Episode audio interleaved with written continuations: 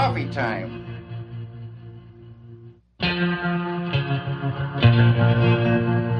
Un podcast sobre Twin Peaks y la obra de David Lynch.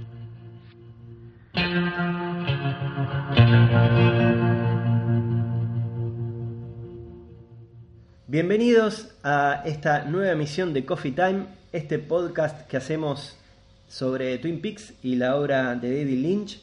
Estamos muy contentos de estar aquí nuevamente con arroba Pato Materi. Pato, ¿cómo estás? ¿Qué tal, Paul? ¿Cómo estás? Y con Facu, arroba arg Twin Peaks. ¿Qué tal, Paul? Un inmenso placer estar este día. Estamos súper contentos de verdad el feedback que tuvimos de nuestro episodio cero. Nos escuchó un montón de gente. Eh, la verdad que se fue un poquito más, más allá de lo, que, de lo que esperábamos, así que de verdad nos puso muy contentos. Y hemos recibido incluso varios mensajes vía Twitter, Naranjali, Matías Reyardo, hemos recibido mails, aquellos que quieran escribirnos mails pueden hacerlo a coffeetimepodcast.gmail.com y mm, acerca de un mail que nos mandó María Belén, Pato quería comentar algo. Sí, primero agradecerle por habernos escrito. Y después nada, hacer mención que vos nos, nos recordás otras situaciones raras en el Roadhouse, que claramente son muchas situaciones raras.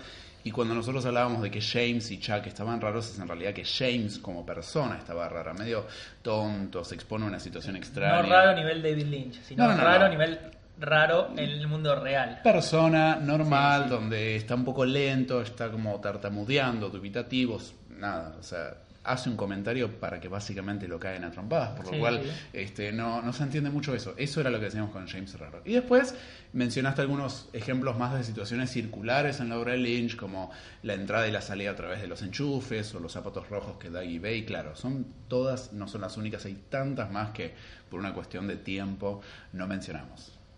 Muy bien.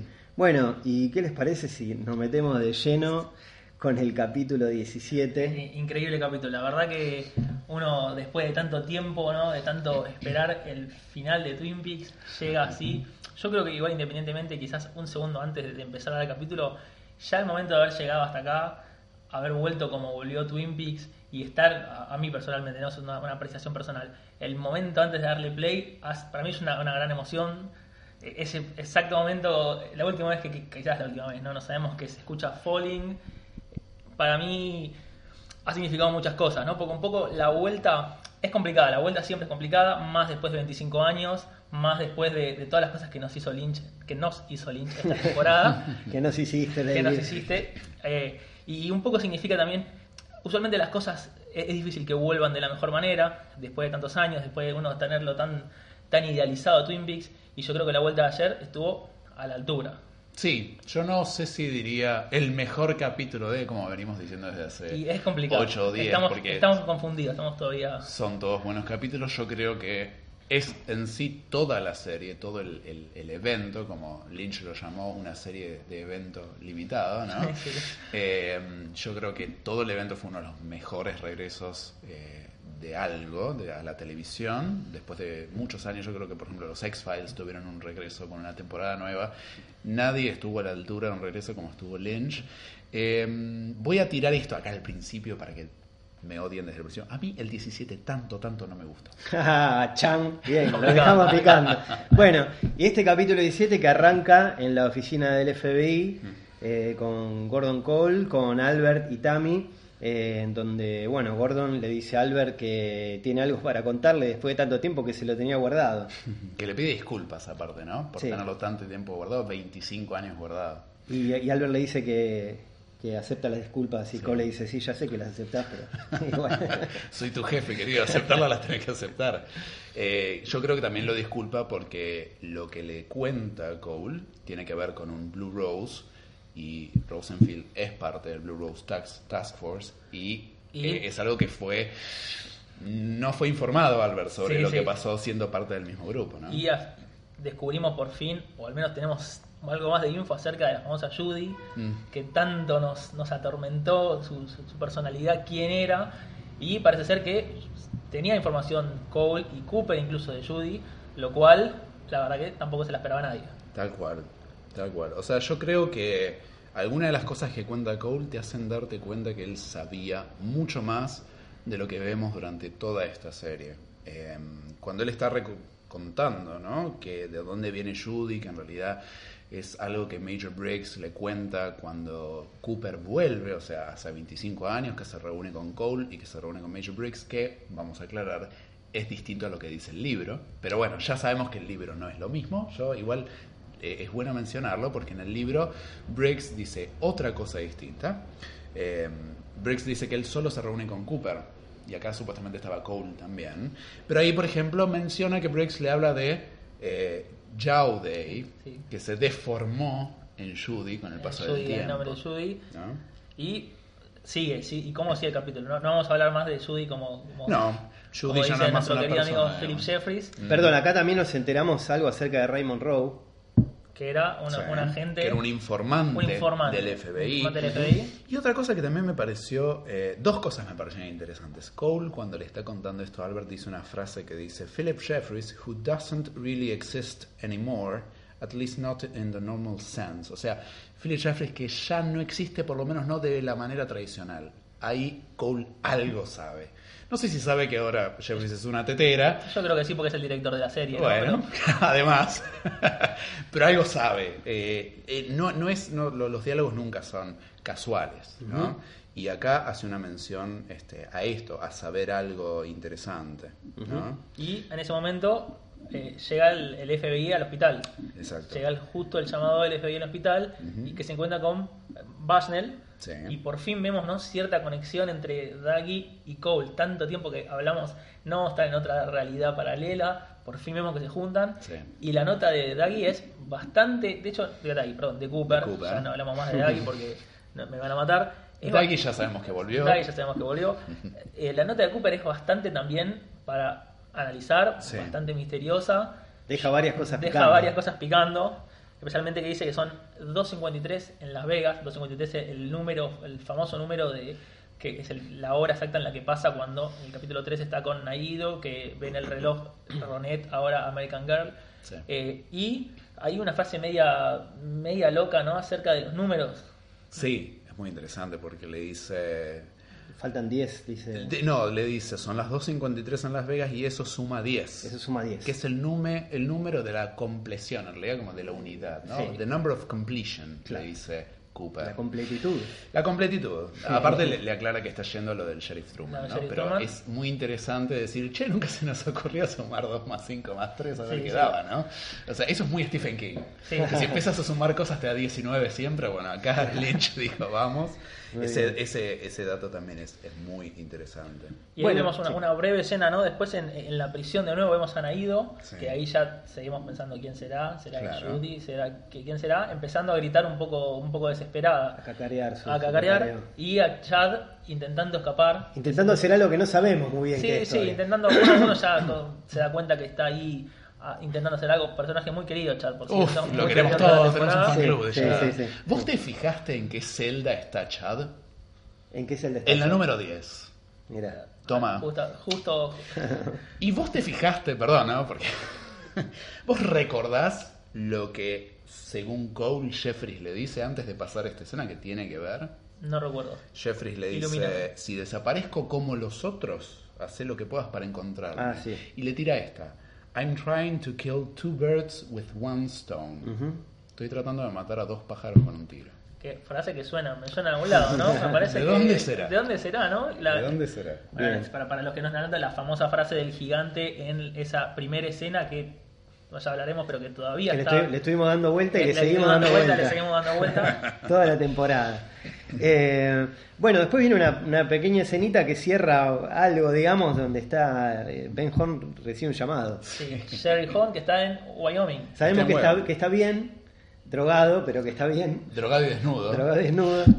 Está en Jackson Hole, Wyoming. Que no es tan cerca a Se ve que hizo una larga caminata. Y Bien. bueno, y ahí sí ya pasamos, creo que a esa. De, de acá se desprende una gran, una larga escena de cómo termina. Sí. Vemos a Mr. C llegando a, a las coordenadas, llegando a Jack Rabbit Place. Vemos que llega ahí. Sale ese, ese humito tan, tan particular, ese lincheano, ese humito eh, maravilloso. Y de repente aparece de nuevo en el Palacio el Gigante, todavía no sabemos si es un White Lodge a, a discutir. Aparece Yo, yo sabes cómo lo llamaba, el Club Silencio del Gigante. el Club Silencio, me gustó, el Club Silencio del Gigante, por, por qué no? Y aparece una escena muy particular, ¿no? Como todos los efectos especiales de la temporada, cuando quieren. Aparece la cara de Briggs ahí volando, como siempre. La cabeza, que La es la cabeza, cabeza, sí. que, la cabeza que nunca encontramos aparte, ahí ¿no? Totalmente. volando, aparece la cabeza de Mr. Sin una caja. Una jaulita. Una jaulita ahí, en el medio. Flotando en el aire. Claro, el gigante flotando también en el aire por ahí. Sí. Y se ve ahí como no, que están como en una fábrica de teteras, de Jeffries, que hay varias. Y ya ahí es como cuando uno dice, ok, ya de- acá dejo de pensar, porque voy a empezar a analizar cosas que me parece que Lynch me quiere agarrar, no me vas a agarrar. Y hay una pantalla donde se ve la casa, Claro, la casa de casa Laura, con, con el gigante con la mano haciendo como un swipe como con, con pasando la... como un broncas. Está pasando el PowerPoint. Exactamente. Y ahí, e- e- eso, esta parte, si bien no quedó claro, yo entiendo como que logra escaparse, ¿no? Mr. C dentro de esa... Yo creo que lo tra- yo creo que es trasladado, ¿no? no Sí. A, a eso está para analizar, porque quizás, en cierto modo, uno dice, si lo manda a Twin Peaks, tan buenas intenciones el gigante no tiene que tener. Por, yo creo que más por el lado de- del escape... Pero lo Además, manda a Twin Peaks para que lo maten. Yo creo que además, acordate que el gigante le hizo ver a Andy un montón de cosas. Mandó a Freddy a Twin Peaks. El gigante, para mí, a propósito, lo manda o le abre el pasaje. Por eso también están, todo ahí. están todos ahí en esa comisaría. Todos. Por eso también, por eso también James se pelea, porque Claro. tiene que terminar en la Tiene que terminar comisaría. ahí para, para, para sumar con, con Freddy. Y eh, también interesante que eh, la cara de Mr. C se convierte como en, no sé, como una paja, como en una cosa rara. Eso también pasa. Creo que nunca lo vamos a ver. Creo que si me, si me junto hoy con David Lynch y tengo que hacer una pregunta, no va a ser que era eso, seguramente. Pasa Mr. C a, a Twin Peaks, llega y qué momento, cuando se encuentra con Andy Sí. y uno le está gritando a la, a la tele diciendo Andy, no es Cooper, no es Cooper. Eh, qué momento que vemos la escena esa que vimos en el trailer que está con, un, con un picnic, ¿no? Con una canasta de con una picnic. canasta, sí. Sí. Pero Andy cae, cae pronto que algo pasa, porque se acuerda en un momento, ¿no? Se acuerda de la, de no la- es el mismo visión. Andy de 1990. Claro. No, aparte eh, es clarísimo cuando Andy entra con Mr. C a la estación de policía que Lucy lo ve, bueno, y lo lleva. Ahí Andy recuerda Claro. parte de su visión y nos la muestra Lynch, que es él ubicando a Lucy en un lugar, como acompañándola a un lugar y dejándola ahí, y Andy yéndose. ¿Sí? Que es parece, o sea, en la visión de Andy, Andy tiene dos visiones, do- dos porciones de visión con Lucy. Una es ahí, esa, donde él la deposita en un lugar y se va. Y en otra es cuando Lucy mirando hacia dos lados distintos, en otro lugar diferente, en una, como si fueran las celdas, ¿no? Esa no la vemos, pero sí vemos esta de Andy diciéndole, Tomás, quédate acá. Ahora vengo. Exacto. Y se va. Y se junta Truman, Claro. el nuevo Truman, por supuesto, con Mr. C. Se juntan, se sientan ahí en, en la oficina del sheriff. Sí. Y otro, otro momento muy tenso cuando empiezan a hablar y de repente llega un llamado. Que Sí, pero perdón, eh, eh, Truman algo sospecha también, o sea, él no está entregado a, a la cre- no se lo ve entregado a la creencia de que es Cooper. Hay algo ahí como Recordemos que Truman ya había visto el, el papel de Major Briggs con los dos Cooper, Cooper, Dos Cooper. Cooper. Ya Sí, sabía que sí. algo raro había, así que yo creo que cierta duda tenía. Y aparece el, el llamado de Cooper, que justamente también aparece en la visión de Andy, aparece el telefonito ahí sonando, que es el mismo. Y qué momento cuando está hablando con Cooper y está con Mr. C enfrente, se veía venir. Yo dije, acá nos quedamos sin ningún Truman, ningún Sheriff Truman. Y pasa, aparece Lucy, impensado. Sí, además que gracioso, yo, yo decía, ¿en qué momento Truman sin conocer, o sea, Truman nuevo, llamémosle, ¿no? Sin conocerlo a Cooper, porque no es el Truman que lo conoce a Cooper, se da cuenta que Mr. C no es Cooper. Para mí hay, hay dos frases, tanto de Mr. C como de Cooper cuando llama, que para mí deschaban quién es quién. Cuando Andy le, pon- le ubica la silla a Mr. C, le dice, siéntese, ¿quiere café? No, estoy Sí, bien, sí. le dice, gracias. Es- ese momento. Y apenas llama a Cooper, que le dice, Harry, estoy yendo para allá, soy Coop. Preparame Después ya café. lee, it's a coffee on, ¿viste? Y le dice, ¿está el café? Y ahí, eso para mí es una frase como disparadora de decir, ok, te creo que vos sos el Cooper real y el que tengo acá adelante no. Entonces vos ya lo ves ahí dudando. Dice, y, y yo, yo pensaba, ¿cuándo agarre el arma? Yo te juro estaba mirando ese, como ese, ese showdown típico de películas del Far West, digo, ¿cuándo saca el arma? ¿Quién la saca primero, no? Y ahí hay una escena media difusa, ¿no? Vuelan tiros a los de lados. Yo dije, acá la palmó, eh, la palmó Truman. Que le huele el sombrerito. Le vuela el sombrerito bien, bien cowboy. Y aparece Lucy, que le tira de verdad. O sea, ¿quién iba a decir, tanto lo vimos a, a, a Mr. C haciendo la suya, que Lucy le iba a terminar dando el último disparo.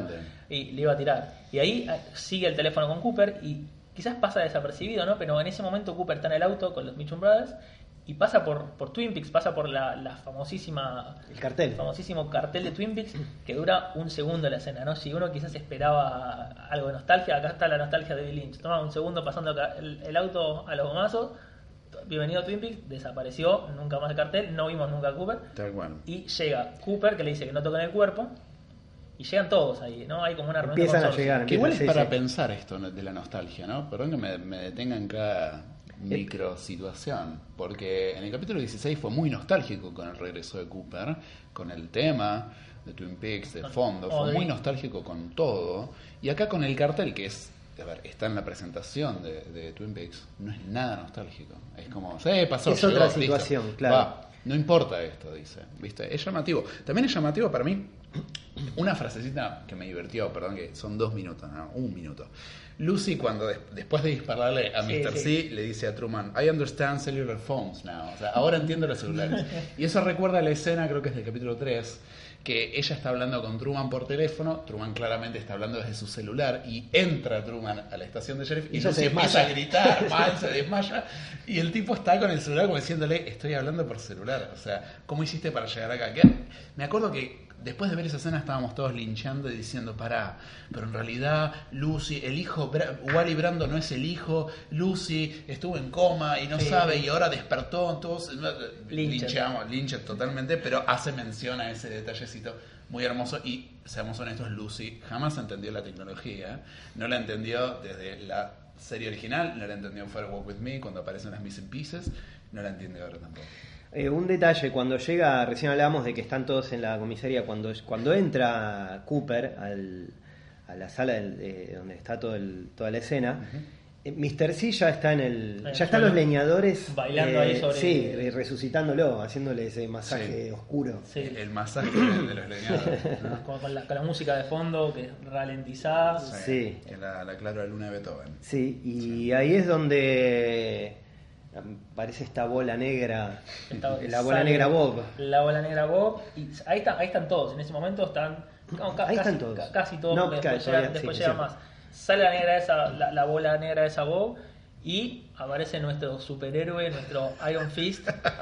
Que es una película clase C de, de superhéroes yo creo, creo que si yo tuviese que explicarle ahora a alguien que vio Twin Peaks en 1989 que Bob terminó muriendo por un inglesito que tiene un guante verde y, El le, pega, superpoderoso. y le pega una trompada a una bola. Es difícil de explicar. Sí. Pero bueno, sucede eso, hay como un partido de volei ahí que a, a las piñas, a las piñas resolvió matar a Bob o al menos lo hace explotar. Claro. Vemos también el significado y me, me gusta mucho cuando Freddy dice este es mi destino, en Sí. un tono bien británico ahí, bien mi destiny. ¿Qué es lo que le había dicho? Que es lo que le había Gigante. dicho el gigante. Y aparte sí. Cooper sabía que iba a estar Freddy, porque decía, Are you Freddy? Exactamente. Cooper parece que la tenía atada desde el Sí. principio. Eso ya lo que dijimos el, el- el episodio pasado. Sí, que Cooper se despertó y ya dijo, bueno, vamos, vamos a arreglar las cosas. Eso me gustó mucho. Y algo muy particular de acá, y ya ahí vamos a empezar con, con lo que sigue, con la oscuridad que nos sigue. Que es cómo eh, arregla todo. En ese momento, bueno, pone, le pone el anillo, desaparece Mr. C, pero cómo Lynch arregla todo en. Ahí creo que vamos, 20 minutos. Cómo arregla todo. Hay una, una escena muy particular que yo la vi idéntica, que es absolutamente idéntica, que es del episodio 29, el episodio final de la, de la temporada 2, en el cual, recordemos, la temporada 2, Lynch estuvo gran tiempo sin filmar, filmó el episodio, eh, 14, el episodio 14, que es justamente cuando se descubre el... Cuando, perdón, cuando Leland mata, mata a Maddie, que es el último episodio que filma, después hay casi como 10 episodios, 15 episodios, en el cual no filma, le meten personajes a morir, le meten a Windomer, le meten a Annie, le meten todos. Lynch agarra el episodio 29 y dice, bueno, vamos a arreglar las cosas. Y en esos 10 minutos del episodio 29, justamente en la oficina del sheriff, aparece la Log Lady, aparece Ronet, aparece... Y le limpia todo. Dijo, bueno, mira, la Log Lady eh, va a traer esto y le va a, explicar cómo subir a, a Sycamore Arregla todo y esto es muy similar, ¿no? Porque en unos minutitos Lindy dijo, bueno, ¿querés que te arregle todo? ¿Están esperando, una- están esperando que concluya? Bueno, toma, acabamos a trompar a Bob, hacemos esto, hacemos lo otro. Ya tienen su, su final, ahora déjenme a mí. Aparte, no lo tengo más a Frank Silva, que se murió hace 20 Claro. años, lo meto en una pelota negra y ya está, Listo. Y en ese momento queda, justamente, para mí acá, acá se termina la serie. El, come- el comentario de uno de los Mitchum cuando termina esta pelea sí. bizarra dice una para los nietos. Una para Eh, tenemos a las tres chicas Mitchum, Candy, Sandy y Mandy. Y Mandy. Tenemos a los dos Mitchum que llegan. Aparece Gordon Cole en un momento. Aparece eh, Bobby Llega Briggs, Bobby. nuestro querido Bobby Briggs. Están todos, casi, casi todos lo que, lo- los que queremos de Twin Peaks, todos juntos.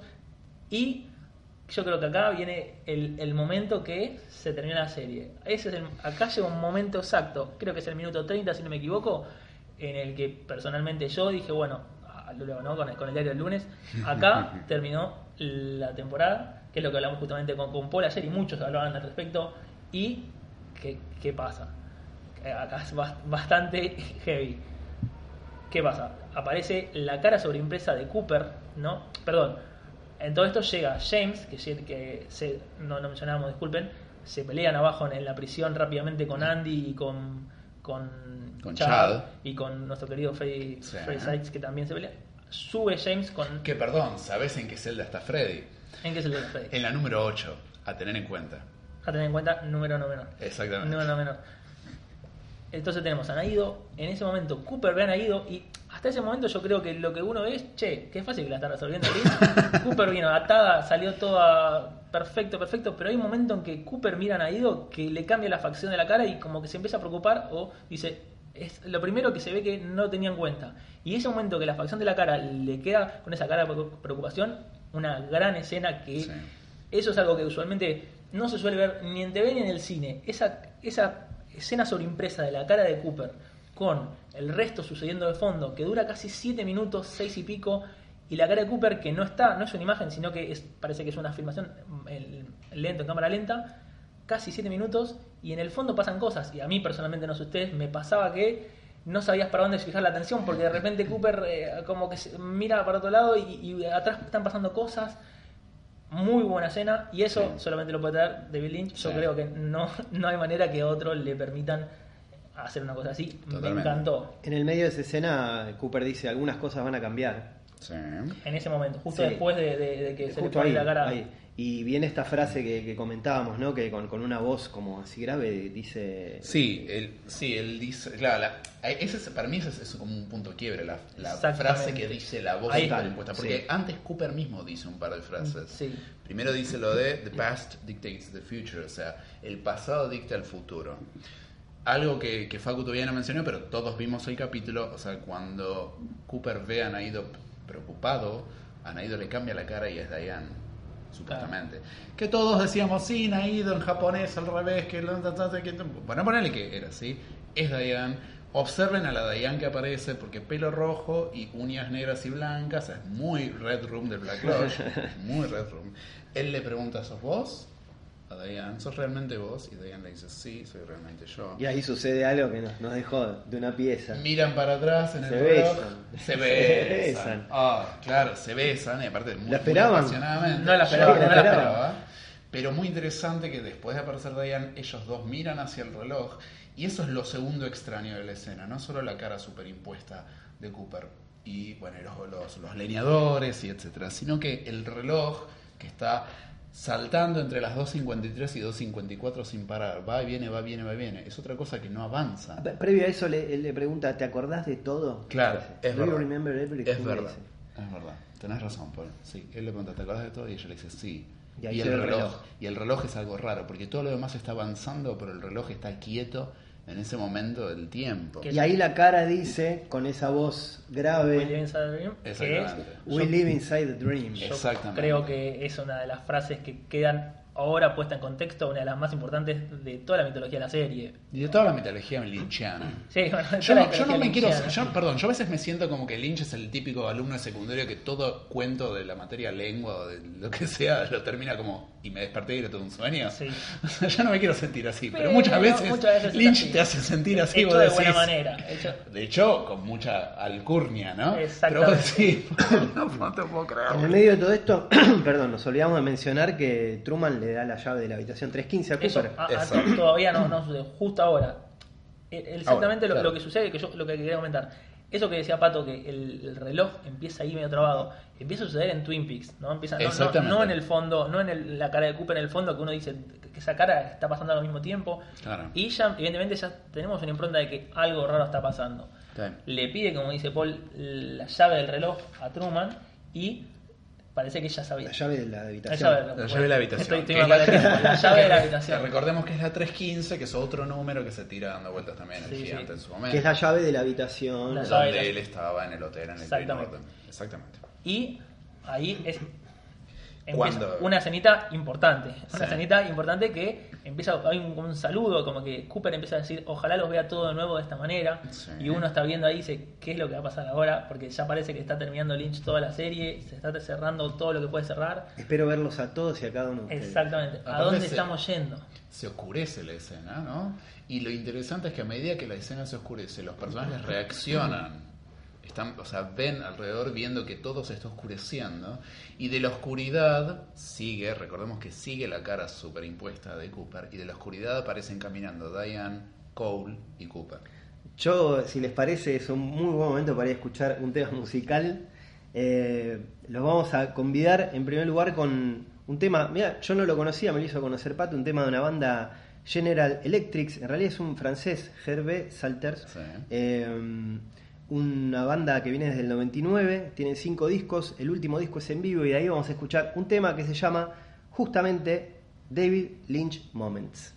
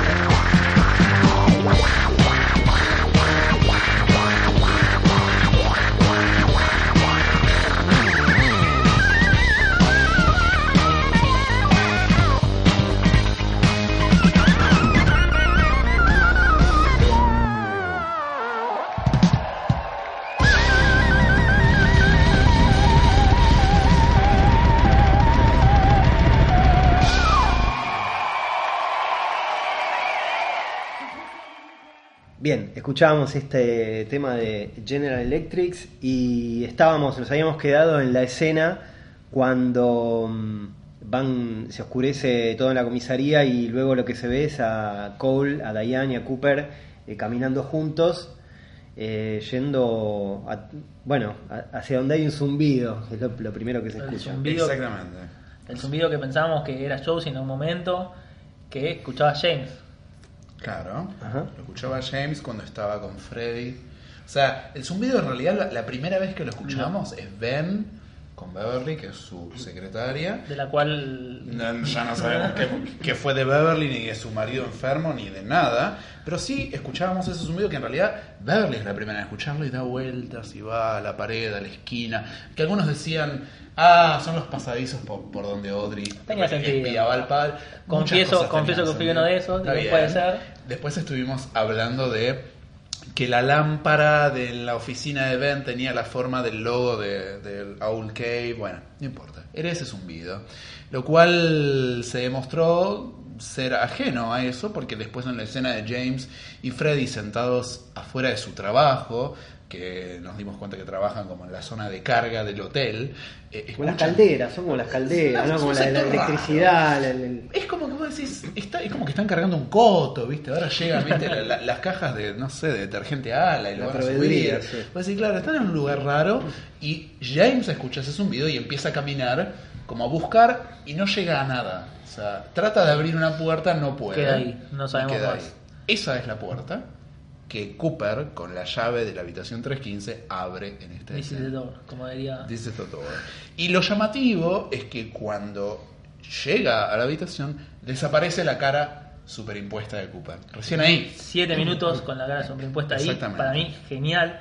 yo como, como hablamos antes, mm, totalmente para confundir a la gente. A mí me pasó que no sabía por dónde mirar, estaba hablando atrás, en un momento empieza a hablar el Cooper de adelante y yo no miraba. en el momento que Naido hace el cambio con Diane, ahí está la cara de Cooper, Twin Peaks, o sea, la gente, la Station, el- la, la Red Room de fondo, hay como tres escenas al mismo tiempo Sí. y totalmente linchados. Totalmente. Ahí eh, Cooper le dice una frase interesante a Ian Paul que vos me la, me la decías antes. ¿te Sí, los, los despide y le dice See you in the curtain call, Claro. que es, es como el, el- el llamado escena, ¿no es cierto? Para los actores, para los músicos. Exactamente. O puede ser tomado literal. También. También, sí. Puede ser tomado literal. Una cortina Una cortina. ¿no? Bien. Y bueno, entonces entra el Cooper y lo primero que se ve es que aparece Philip Gerard Philip Gerard Exactamente. recitando al derecho. sentando al derecho que hace casi Y no al revés. cinco años no lo veíamos el gran poema Five Out With Me momento Sí. emocionante para mí momento emocionante Sí, sí, después yo de hecho lo estaba pensando en un momento cuántas escenas míticas trajo esta temporada el Mm. Godalight eh, todo el episodio 8 Sí. cuántas cosas nuevas los leñadores to- todas estas cuestiones que introdujo este año y sin embargo Firewall With Me casi que no fue mencionado. Yo creo que, ah, no, creo que nunca había sido mencionado ese, ese poema que había sido tan importante. Bueno. Y esta escena con, con Philip Gerard me encantó. Sí. Que recordemos que Philip Gerard había quedado en la serie, había sido más usado casi como un extra. Sí. Y de esas casualidades, Lynch lo escucha recitar Firewall With Me y le encanta cómo lo hace y le da el papel protagónico que tiene gracias a eso. Sí. De que no es casualidad que ahora aparezca recitando el Firewall With Me. Inclusive hay una cosa, es un detalle muy interesante, que si vos buscás, ¿vos recordás cómo se llama el actor que hace Philip Gerard? Eh, Al- Al Strobel. al- Al Strobel. O Al Strobel, creo que, el, Strobel, el- el- suena más, creo sí, que sí. el, el acento es en la E. Si vos buscas Al Strobel en la página de IMDB, la foto con la que aparece su perfil es de una escena de Twin Peaks que se borró. Es una escena que se usó en el piloto internacional, donde él está sentado alrededor de un círculo de velas prendidas. Exactamente. Y esa escena se borró, pero es muy gracioso que el propio actor, la única foto que tiene en su perfil de IMDB es esa. Bueno, hablando del piloto internacional, el final del piloto internacional, en Sí. el cual vemos a Bob, el cual nos habla como si fuera una persona común, muy raro es eso. Sí. Está en YouTube, por cierto, si, si lo quieren buscar, eh, ese final. Y el piloto entero está Eh, también para bajar. Creo que está, creo Sí, que ahora sí, está solamente el final, no, no sé, lo estuve buscando y está Ah, bastante complicado. Me lo, me lo pidieron bastante ahí en, en Twitter y está bastante complicado conseguir. Eh, Acá, acá, perdón, hace el signo de yo lo, que, que Tengo, yo lo tengo. yo, yo Te- también consigo, lo tengo. consigo. Yo- yo Yo lo- tenemos, cualquier que lo quiera Conseguimos ver. todo. Sí, sí. Total, no se comercializa más, así que no estamos Listo. incurriendo en ningún delito, por No. supuesto, no a la piratería, ¿no? Pero siguiendo con eso, el final de ese piloto nacional sucede en una escena, en un lugar muy particular y muy parecido a este lugar que estamos ahora, debajo del Great Norton. Es Exacto. muy parecido a una sala de calderas en el hospital, sí, porque recordemos que el piloto nacional, Lynch tuvo que hacer un cierre, como digo, bueno, si este piloto es, sé que no se vende, le vete un cierre, y supuestamente Bob estaba en el hospital buscando almas en pena, tipo lo metí ahí rápido, y la escena es muy parecida, el lugar es muy parecido, eso ya lo habíamos mencionado antes. Sí.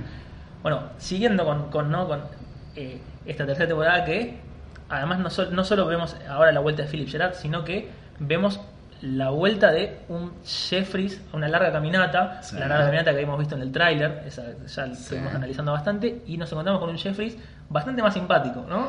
Como mejor onda. Mejor onda. Pero vos te diste cuenta en la oscuridad quién se escapa cuando ellos están subiendo.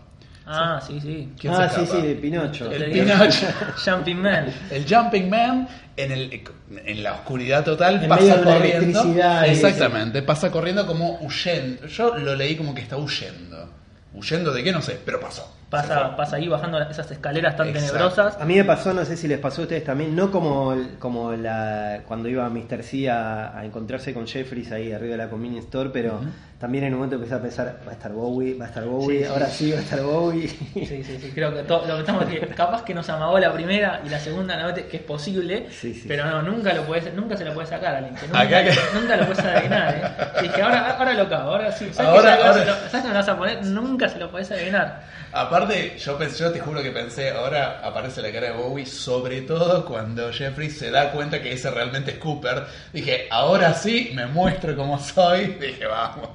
Pero no, perdón, chicos, Bowie se murió. y ya, ya está. Aceptémoslo, avancemos con nuestra vida. Yo en este momento tengo una remera de Bowie puesta, que acá queda en claro, ¿no? Pero bueno, estamos hacia adelante. Entonces, es muy interesante que, claro, que Gerard recita que ellos avanzan y están caminando a verlo a Jeffries. Y la primera pregunta que hace Cooper es, este, Philip. Y Jeffries le pregunta, please, be specific. Como, sé más específico. Y Cooper le responde con una fecha. Con la fecha que, si están más o menos en tema, tiene que sonar de algo. 23 de febrero de 1989. Exactamente. ¿Qué, es... qué fechita? eh, Es por si no, por si no, por si están totalmente perdidos y tipo están escuchando esto porque no entendieron nada, imagino, es la fecha de un día antes de la muerte de Laura, ¿no? Exactamente. Y ahí hay una conversación tipo mandarle saludos a Cole, no sé. Aquí vas a encontrar a Judy, le dice. Ah, exactamente. Claro. Aquí vas a encontrar a Judy. Que, Exactamente. No, bueno, ya veremos eso. No vamos a hablar de Judy. No vamos a hablar de Judy, como dice Lee Jeffries. Perdón, pero yo no, no, no voy a hablar de Judy. No estoy capacitado. No estoy capacitado ni, ni quiero llevarle la contra a Flea Jeffries. Y qué, qué tremendo momento. Qué tremendo momento este en el que dicen la fecha esta, vuelve y aparece la primera escena de Me en blanco y negro. Yo creo que este, este momento, al menos también para mí, fue otro de los momentos punto alto que no se la esperaba nadie, definitivamente no se la esperaba nadie. Y decís, no me digas que va a pasar lo que va a pasar. Claro, igual recordás antes de eso que hay una frase muy interesante de Jeffries, perdón que hago Sí, sí, como sí, una por favor. pequeña vuelta atrás. Jeffries le dice dos cosas muy interesantes. Primero le dice, say hello to Gordon, he'll remember the unofficial version. ¿De qué? No sabemos. La versión no oficial. Pero esto viene después de la fecha. Entonces, ¿la versión no oficial de qué? ¿De la muerte de Laura? O de él mismo. o de él mismo, o de por qué él desapareció en Buenos Aires en el 87 y apareció en Filadelfia en el 89. O sea, hay algo ahí que nos está tirando. Y ahí aparece el, el simbolito Sí, del anillo. aparece el simbolito del anillo, pero lo, lo que también es... ¿Por qué aparece? Porque Jeffrey dice, Cooper, remember, le dice, recordá. Y le muestra el simbolito del anillo que se convierte en un número 8, por eso el número 8 digo de la celda de sí, Freddy. Un 8 con bolita. Un 8 con bolita que la bolita se corre para el otro lado. No sé ni qué decir al respecto. No, o sea, es que no, No. podemos decir nada al respecto. Es un 8. Y ahí le dice, ya podés entrar. Exactamente. Y Gerard dice electricity y ahí se hace lo que decía recién Facu. Exactamente, me de. Vamos a Firework with me. Incre- increíble escena, Sí. de nuevo repito, increíble escena. Se vuelve todo blanco y negro. Se vuelve Eso todo es- blanco y eso es negro. crucial. Eso es crucial porque también te da la impronta de que Lynch sabe cuándo usar el blanco y negro, ¿no? Esto es muy parecido a, a lo que vemos en el primer capítulo, los primeros cuatro capítulos que, bueno, está esa gran escena de Cooper convirtiéndose en Dewey, que vemos la primera parte del, del- en, en el castillo del gigante en blanco y negro. Pero después cuando Cooper está de nuevo en el castillo del gigante, pero está con Naido, con Ronet, eso es en color. Sí. Entonces, esto es bastante para analizar, quizás ahora con, con el diario del lunes, ¿no? Como decimos, que mucha información tampoco. El diario del lunes de David Lynch, mucha información no nos da, pero más o menos podemos decir que es muy interesante para analizar cómo utiliza eso a lo largo de la temporada, ¿no? En el episodio 8. Sí. Y acá nos pone el- la película, originalmente obviamente en color, en blanco y negro, y desde una escena crucial, que es el momento exacto, horas antes de la muerte de Laura Palmer. Claro, está Laura escapándose de la casa, eh, con Lilan eh, mirándola así de- desde la ventana de arriba, se sube en la moto con James, bueno, toda escena que todos recordamos. Yo creo que en ese momento todos estábamos pensando lo mismo. ¿Qué es lo que sucedió? Al menos por lo- todos los que hemos hablado, ¿no? Dice, ¿vos decís que acá Cooper va a tener injerencia en algo? No creo que se anima tanto. Y Yo ni lo pensé, Yo, ¿eh? yo lo, lo pensé y dije, ¿cómo va a ser? No sé, pero si te va a mostrar esto, no me va a mostrar la escena de Firewall With Me. Yo me imaginé que en realidad, o sea, yo cuando veo que él es, porque él de alguna manera, vos no te das cuenta que él es trasladado hasta- a la situación hasta después. Claro. O sea, lo primero que vos ves es Laura subiéndose a la moto de James, o sea, la escena repetida como contaba Paul, con el Leland Palmer o Ray Wise. Si vimos Firewalk With Me, sabemos que está poseído por Bob, bueno, mirándola por la ventana con una cara lasciva bastante horrenda, que en la película pasa en cámara lenta, todo eso, de que él la mira. Eh, y que aparte toda esta escena de ella con James justifica cuando James en la primera temporada cuenta que la última vez que la vio a Laura es cuando ella se bajó de su moto en la esquina de Sparkwood y 21 Y se y se fue y desapareció y no la volvió a ver. Pero vos te enterás que Cooper está introducido en esa situación cuando ellos están parados, Laura y James están parados hablando y Cooper de repente aparece entre los arbustos. Escondido en los arbustos. momento. Y ella lo ve. Y ella lo ve. ¿Cómo Oh. rehúsa Lynch la escena? A ver, esto es un podcast de David Lynch, obviamente lo amamos. Sí. Pero vamos a decir la verdad. Yo no creo que Lynch haya pensado en que Cooper iba a estar ahí atrás. Yo creo que era más un, un flasheo de Laura en su psicosis, de que pega un grito cuando mira para atrás. Que él reutiliza. Yo no, obviamente, perfectamente reutilizado, con total significado ahora, pero Es que Lynch tiene una, una facilidad para resignificar cosas. O sea, en nuestro capítulo anterior contábamos cómo resignificó todos los dos primeros tercios de Mulholland Drive cuando lo tuvo que hacer película. Exactamente. Él resignifica esa historia agregándote una historia eh, diferente después. Él tiene una forma y una facilidad para resignificar todo. El mejor ejemplo de esto me parece que sin duda es Judy. Sí. Judy nació como un, iba a ser como una especie de Maddie de Josie, no sé Sí. que esto hablamos en el episodio pasado, iba a aparecer como una hermana de Josie, también asiática, que iba a aparecer en la temporada. ¿Qué pasa? En el medio John Chen, la, la actriz que hacía de Josie, se cansó de Twin Peaks.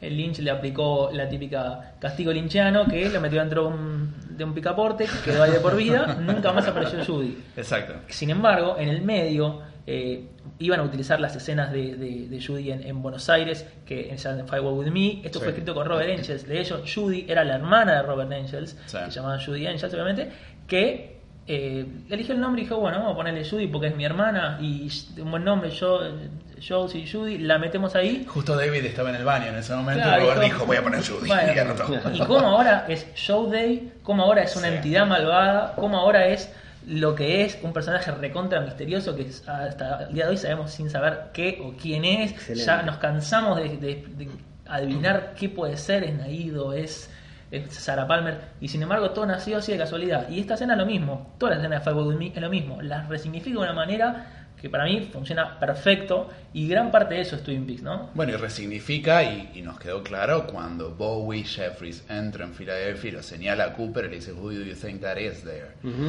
En la serie esa frase que viendo la película no tiene sentido, no entendemos por qué le dice lo que le dice y no tiene nada que ver, pero acá 25 años después dice, momento, eso era crucial. Eso, es un- un genio. Y para, para completar un poco de nostalgia en esta escena que estábamos hablando de, de Laura y Cooper ahí atrás, qué sé yo, aparece Leo Johnson de pronto, aparece Ron Johnson. ¿Quién se, quién se acordaba de Leo Johnson, no? Aparece, ¿cómo se llama? El, Renault. Renault. Sí, Jacques Renault. yo creo que uno ve Sí. los, los créditos de este capítulo. Si me hubiera mostrado solo los créditos, Leo Johnson, Josie, ¿no? que, Decís, ¿qué estamos viendo? ¿Qué estamos viendo? Jack ¿Qué Nance. está, qué está sucediendo? Y ahí, piel de gallina, Sí. suena Laura Palmer Team. La hermana Tim, Exactamente. gran. Obviamente, a mí me parece, yo esto lo, lo- lo he hablado bastantes veces, soy tipo fan, fangirl de Madalamenti, total soy, Sí, sí. y me parece que ese momento de, que vemos también un poco más adelante, ¿no? que vemos la cara de Laura con el tema de fondo, es Twin Peaks. Sí. Y creo que el hecho de que no haya usado mucho el tema esta temporada también habla un poco de lo que quiere mostrar Lynch y lo que no quiere mostrar. Y verlo ahora, ver ahora a la verdadera Laura, o bueno, la Laura de aquella época, con el tema de fondo, y de repente Magia. uno va siguiendo. Yo, yo me la venía pensando, digo, ok, ok, y de repente hay una escena que va caminando. Yo, yo me la comí, va caminando Laura y yo venía pensando, yo la vi hace poco la película. Digo, esto no estaba en la película, no, esto estaba en la película, no, esto no estaba en la película. Es tremendo. Y aparece en la misma escena con Cooper y dije, no, esto acá se pudrió todo. ¿Qué está pasando? Increíble momento, me parece, nadie se la veía venir. Muy jugado artísticamente porque la verdad Sí. eso tenía que salir bien, Sí. salió bastante bien. Igual sale bien con, con un par de cosas de efectos muy interesantes que usa Lynch y de recordatorios. Que Laura, o sea, primero, pues Cooper se la va llevando de la mano, ¿no? La toma de la mano, sí. Claro, pero ¿qué le dice Laura antes de que Yo Cooper te- la tome de la mano? Yo le te- dice, ¿quién sos? Te conozco, le dice. Claro, y ella le dice... Te o vi en sea, un sueño. Exactamente. Exactamente, y ahí se resignifica también eh, la famosísima escena de, de- de Annie apareciéndole en- a, a Laura diciéndole que está Sí. con Cooper. Me parece que esa escena es genial y también habla un poco de las famosas páginas de Laura perdidas, ¿no? Porque recordemos que aparecieron varias páginas de Laura, pero hay algunas que todavía no aparecieron. Falta una. Que yo creo que esa página de Laura básicamente tiene la explicación de todo lo que nos falta a nosotros, ¿no? Pero ya, ya hablaremos más al, al respecto. En ese momento, otra situación increíble que la agarra la mano, la lleva, eh, uno ve, hay, hay como un paneo ahí a Leo Johnson, Renault y Ronet, como, Sí, que eso sigue siendo parte de Firewall. siendo Firewall. Claro, ellos le están esperando. Y eh, pareciera, ¿no? Como que da a entender como que no llega Laura, se la lleva Y de repente empezamos a escuchar ese ruido que si no, los- no estuvieron atentos, listen to the sounds, dice el gigante al principio, y ahí se escucha el ruido ese del, del gramófono roto, El scratching. el scratching ahí, Sí. y desaparece Laura. ¿De dónde? desa- No, pero antes de Antes que de desaparezca eso- Laura, ¿de dónde? ¿De dónde desaparece? Porque lo interesante es que la escena se vuelve color. ¿Y Exactamente. a dónde vamos? Vemos Se a Laura cadáver. envuelta en plástico Sí. De la primera temporada, primer capítulo. Se aleja a esa imagen que es hipericónica y la tengo, la he tenido de fondo de pantalla bastantes años, de la famosa piedra que en realidad es un tronco, gigante sí. en la orilla y está el cadáver de Laura y desaparece con el ruido de electricity. Y vemos a Jack Nance. Y está Jack Nance y Esa escena- está también Josie. O sea, empezamos a ver escenas del primer capítulo donde está Josie pintándose y cantando, que es la, la primera escena del capítulo. Está Jack Nance, que es Pete Martell, saludando a su esposa. Le que dice, se va a "Me voy pescar, a pescar. y realmente se va a pescar y, no encuentra pescar. un cadáver porque no hay y se lo termina ah. la escena con él pescando. Ahí tengo una duda que quizás, perdón que no hice la tarea. Hay una parte en la que se ve pescando a Jack Nance que creo que también fue reutilizada ahora, ¿no? Yo no recuerdo.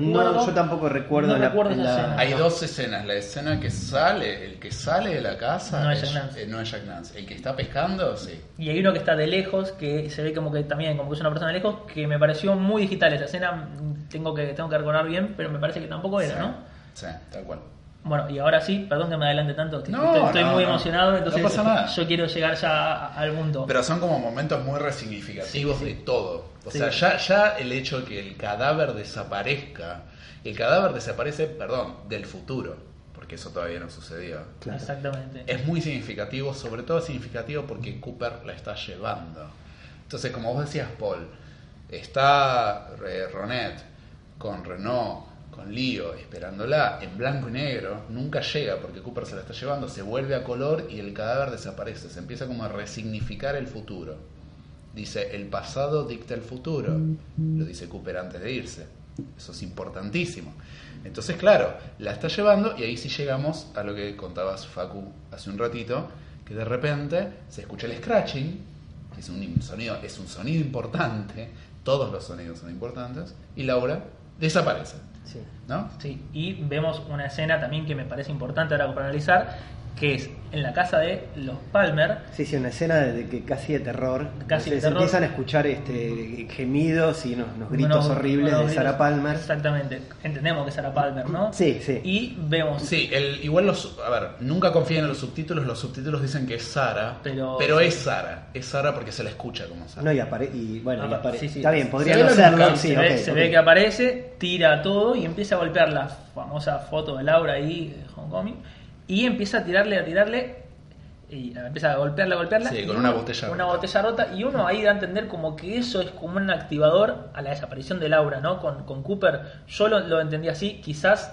acá empezamos en esta, esta, toda esta parte difusa que nos va a llevar ahora, pero yo lo entendí cierta parte como quizás un, un mensaje de, ok, acá es el momento donde se desaparece, gracias a esto es donde desaparece Laura, o esto es que es una reacción a lo que está sucediendo Claro, con Cooper llevándola de la que mano. quede claro, que quede claro cuando Facu dice cuando desaparece Laura es cuando desaparece Laura de la mano de Cooper, Claro, ¿no? sí, no cuando desaparece el cadáver. No, no, en realidad, desaparece de la mano de Cooper. O sea, lo que entendimos los tres, que siempre nos ponemos en común, y en este caso entendimos lo mismo, por lo menos, o nos imaginamos lo mismo, que Sara, llamémosla Sara, no sabemos si es Sara poseída o no poseída, si es con. No, yo, quiero hablar de eso, yo quiero parate para hablar de eso ahora. Ahora vamos a eso y y lo, lo habla Facu. Sara ataca la foto de Laura de alguna manera para revertir lo que Cooper estaba haciendo. Entonces ahí es donde Laura desaparece de la mano de Cooper y podríamos decir que, entre comillas, todo vuelve a la normalidad. Teoría 1. No, no, Teoría quiero- 2. no, no, yo quiero, quiero hablar en particular de, de Sarah Palmer. Sí. ¿Qué pasó con Sarah Palmer? Esto también lo discutimos mucho con Pato y es algo que no nos cierra a nadie, que es ¿en qué momento pasó algo con Sarah Palmer? ¿En qué momento pasó algo? ¿En qué momento dejó de ser Sarah Palmer? Siempre fue, siempre estuvo poseída, siempre vio a Bob, sí, pero ¿en qué momento pasó a ser casi un jumping man, como vimos hace un par de capítulos? Eh, eso es algo que también queda bastante en el aire. Nunca, nunca no- nos da ni, ni siquiera una impronta de qué puede estar sucediendo, porque evidentemente algo pasó en estos 25 años, como para que logre hacer, el- se saca la cara así. Eh, yo creo que algo hay que no nos contaron nunca y creo que tampoco van a tener ganas de contar. Igual mi pregunta es, esa escena de Sara atacando la foto, ¿sucede en el presente, en el futuro, en el pasado? Sucede contemporáneo a Laura siendo llevada por Cooper, sucede en la Sara de ahora. Yo creo que es ambiguo a propósito. No si, hubiera sido la, si hubiera sido la Sara de ahora, hubiéramos visto, por ejemplo, ese televisor de 60 pulgadas que tiene con las escenas de los animales mordisqueándose unos a los otros. Pero a propósito no lo muestra. Y muestra cosas icónicas. Y yo ayer con la gente con la que yo justo lo estaba viendo en casa con un, un par de amigos y veíamos me- un amigo me decía, ah, pero mira que tiene, tiene el cenicero lleno de, de colillas de cigarrillo, eso es ahora, porque ella fuma. No, en Firewalk With Me, Donna va a la casa de Laura y ve el cenicero lleno de cigarrillos y le dice, ah, tu mamá sigue fumando como siempre. O sea, no es algo de ahora. Entonces ahí Lynch está jugando con en qué momento pasa esto. Y vos preguntás en qué momento está poseída, yo te doy la fecha, 1950. Ahí, ahí y tiene un bicho adentro. ahí empezamos, ahí empezamos una discusión que no va a terminar nunca. pero- Polémico. Polémico.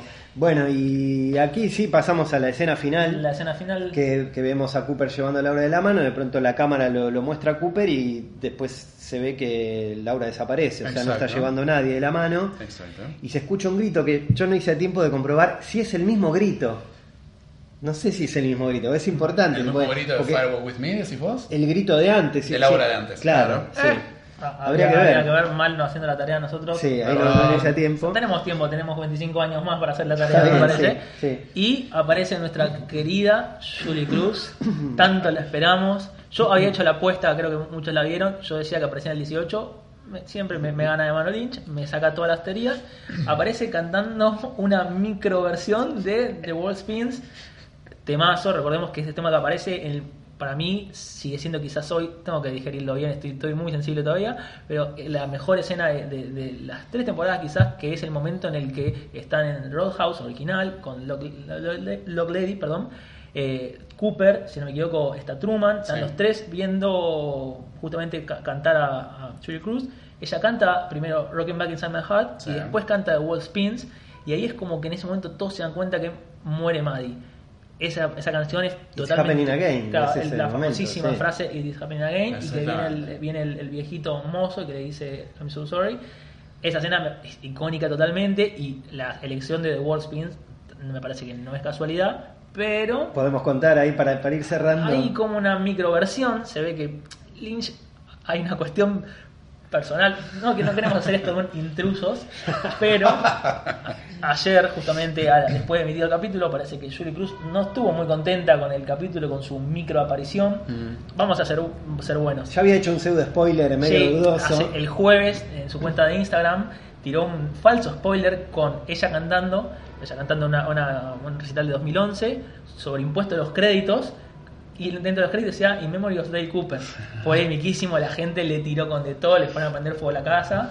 Ya sabíamos que era falso porque de hecho lo, lo habíamos aclarado porque ese spoiler andaba dando vueltas que era una, una presentación vieja, pero igual tirarlo a ella no es muy amigable. Exactamente. Pasó, bueno, ayer no estuvo para nada contenta con su aparición, de hecho tiró de todo, dijo nunca más trabajo con el emperador, Ujú. heavy, heavy. A ver, vamos a ser buenos. El capítulo dura 57 minutos, termina con, con The World Spins. Creo que es el- el- la persona más corta, habría que verlo. Ella empieza Sí. cantando, dos, dice dos o tres frases y ya te clavan el Starting Kyle McLaren. Sí. No le dio mucha chance, podía haberle tirado dos minutos más y estábamos todos contentos. Pero es claro que Lynch quiso hacer una diferencia, pero no porque estuviera en contra de Julie, no, No, es porque no, le quería, la quería cachetear. O sea, Ella dijo exactamente esta frase, me cacheteó, fue una, es una que por la eso, cara. por eso, lo, o sea, por, ahí- por eso digo la frase. O sea, no es que Lynch te lo hizo a propósito. Primero, Julie, vos estás en el Roadhouse de hace 25 Nos está escuchando, años. Juli, ¿no? Igual le mandamos un saludo, si Julie, nos está escuchando, yo te, te quiero mucho. Te pido que, que trates de afinar un poco más, que ya la edad no viene sola, ¿viste? Pero yo digo, ¿no? Eh, el Roadhouse donde está cantando Julie Es clarísimamente que es el Roadhouse viejo. sí. O sea, es muy claro. Todo muy oscuro, quizás también para tapar un poco las arrugas. Tiene 61 años Claro. Julie Cruz, ¿no? Ojo. eh, Nació en el 56. Muy, muy malo si nos está escuchando. Nació en No, 1956, anotemos. No nos va a escuchar 1956. No, pobre Julie, te queremos igual. Pero claro, eh, ya la presentación y la aparición del tema es icónico. Eh, no necesitábamos escuchar el tema de 6 minutos y medio. No, no, seguro, 100 minutos no. Yo todavía soy malo. Hay cierta alevosía. Yo agarro, hay cierta alevosía en el aire. Recordemos, eh, en 1992, esa sacada de Voice of Love, si no me equivoco, creo que es 1992, el segundo disco, Sí. de cuales son casi todas las composiciones de Lynch Badalamenti. Ella se copó, obviamente la pegó mucho con sus primeros dos discos, Floating into the Night y The Voice of Love. quiere sacar un tercer disco y como que le pide difusión a Lynch, le pide que le dé una mano, Lynch ya estaba en otra, ya había terminado Twin Peaks, había terminado todo, y Lynch como que le dijo que no, y ahí se pudrió todo, estuvieron mucho tiempo peleados, hasta casi el, el año 2000, y se ve que quedó algo. Yo personalmente, y podría haber dado unos minutos más. Yo no creo que haya sido a propósito. eh, también está bien. Julie se, se enojó porque Lynch no le quiso ayudar, pero si no hubiera sido por Lynch, No, obviamente, y sus primeros dos discos no existían. Segurísimo. Porque en realidad ella fue básicamente una cantante contratada para ponerle la voz a los temas de Badalamenti y Lynch. Fue una sesionista más. E inclusive le construyeron una carrera y casi un, un- o sea, fue como, no quiero decir precursora, pero fue una de las que estuvo en la vanguardia de cierto estilo musical de Dream Pop junto con otras bandas previas, pero estuvo ahí gracias a Lynch y a Badalamenti. Julie, dale, afloja. Igualmente, Bueno, sí, igualmente si nos está escuchando, le mandamos un gran saludo, ¿no? Sí, Sí, totalmente. pero y, si habla antes, español. y antes de convertirnos realmente en intrusos en el espectáculo, vamos a, a despedirnos con justamente esta canción de Julie Cruz, The World Spins. Y bueno, los esperamos en nuestro próximo podcast hablando de el episodio 18. Ojo, ojo. Acá sí le damos los seis minutos y medio que se merece. Exactamente, te queremos, Juli.